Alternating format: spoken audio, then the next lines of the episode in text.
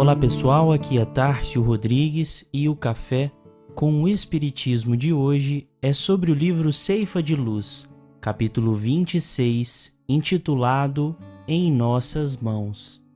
Psicografia de Francisco Cândido Xavier, onde Emmanuel nos diz: Convence-te de que as leis da divina sabedoria não se enganariam. Situando-te na terra por tempo determinado, com vistas ao próprio burilamento que te cabe realizar, trazes contigo as faculdades que o Senhor te concedeu por instrumentos de trabalho. Encontra-te no lugar certo em que te habilitas a desempenhar os encargos próprios. Tens contigo as criaturas mais adequadas a te impulsionarem nos caminhos à frente. Passas pelas experiências de que não prescindes para a conquista da sublimação que demandas.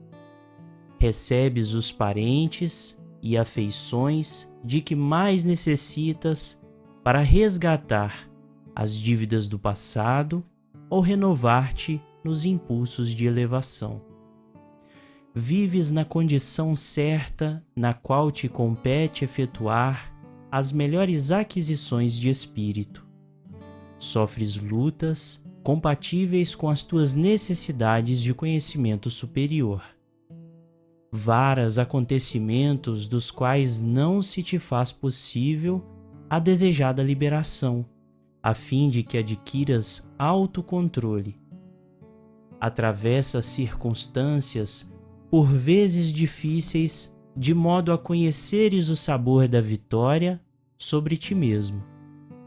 E em qualquer posição na qual te vejas, dispões sempre de certa faixa de tempo, a fim de fazer o bem aos outros, tanto quanto queiras, como julgues melhor, da maneira que te pareça mais justa e na extensão que desejas, para que, auxiliando aos outros, receba dos outros mais amplo auxílio no instante oportuno.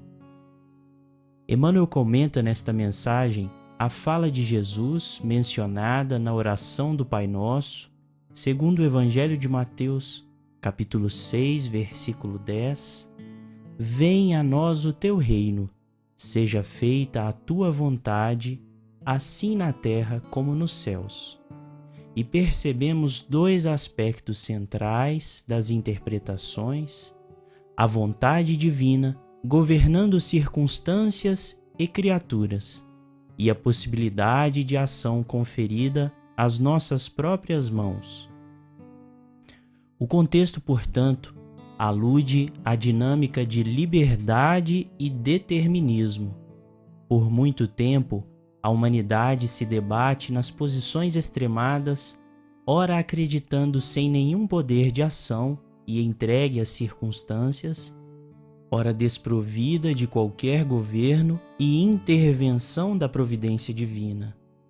A razão e o bom senso, através das orientações dos espíritos, nos falam de um ponto de encontro entre as duas visões, mas ambas sujeitas à lei de causa e efeito e ao influxo incessante de progresso pelos quais se sujeita toda a criação divina.